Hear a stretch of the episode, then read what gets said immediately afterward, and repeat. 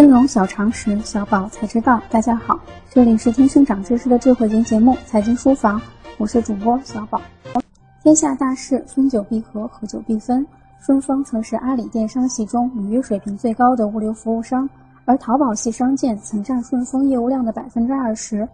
原本和睦密切的两家企业，却在今年五月份唇枪舌战，赚足了吃瓜网友的眼球。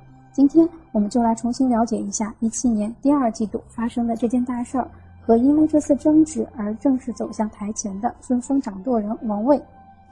我们先来回顾一下整件事件的发展历程。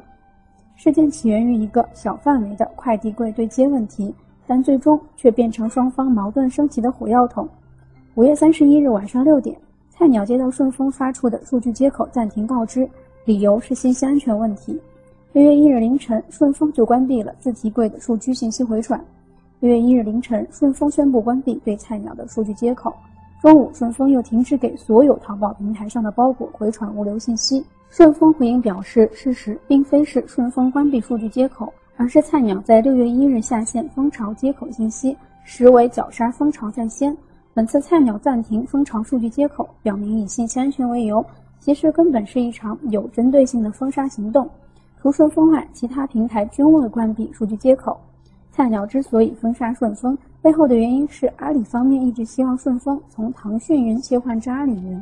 事实上，这本是顺丰持近百分之四十股份的蜂巢快递柜与菜鸟的纠纷，但已上升到了顺丰和菜鸟决裂的程度。顺丰在此次与阿里的对战中表现强硬，也让大家看到了一贯低调的顺丰掌舵人王卫的铁拳。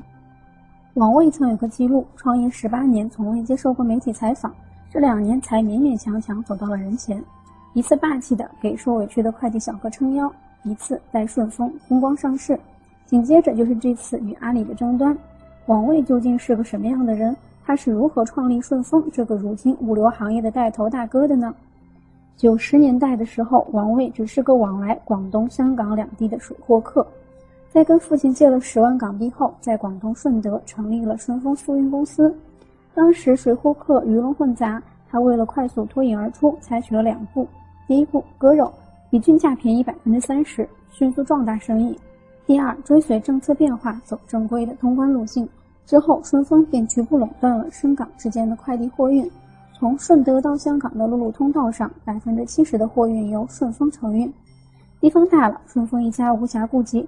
这个时候，顺丰就收纳了很多加盟商进来。当时，顺丰每建一个快递点就注册一个分公司，加盟商按时交钱，而分公司则归加盟商所有。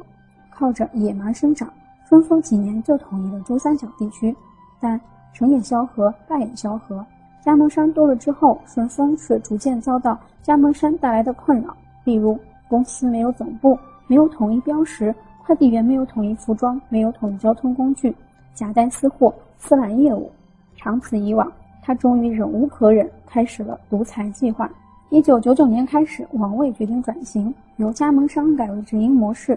经过和加盟商艰难的三年斡旋，王卫顶住重重压力，终于转型，成为国内快递业中唯一完全直营化的公司。两千零二年，顺丰在深圳成立总部，标志着它收权完成。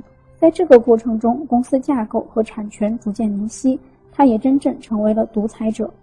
为了强化对于公司的掌控和话语权，不管是父亲还是跟随他创业十多年的下属，谁都没有分到股权。但也是这样的独裁，造就了王老板今天敢跟马爸爸叫板的底气。顺丰自此之后发展迅猛，无论是业务量还是业务质量，都在全国遥遥领先。但一路高歌猛进的顺丰也曾跌过跤。二零一四年五月，顺丰黑客社区便利店正式启动，短短几个月，全国网点布局两千多家，基本覆盖国内区级城市。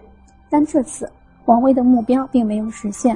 做零售太小，做便利店不够便利，收发快递太过奢侈的黑店，在二零一三到二零一五年造成的亏损共计十六点一亿元。时至今日，回头再来看看王威的黑店。不但没有错误，反而是走在了时下最火热的新零售的前列。阿里巴巴与京东日前在新零售领域的布局，几乎与王卫如出一辙。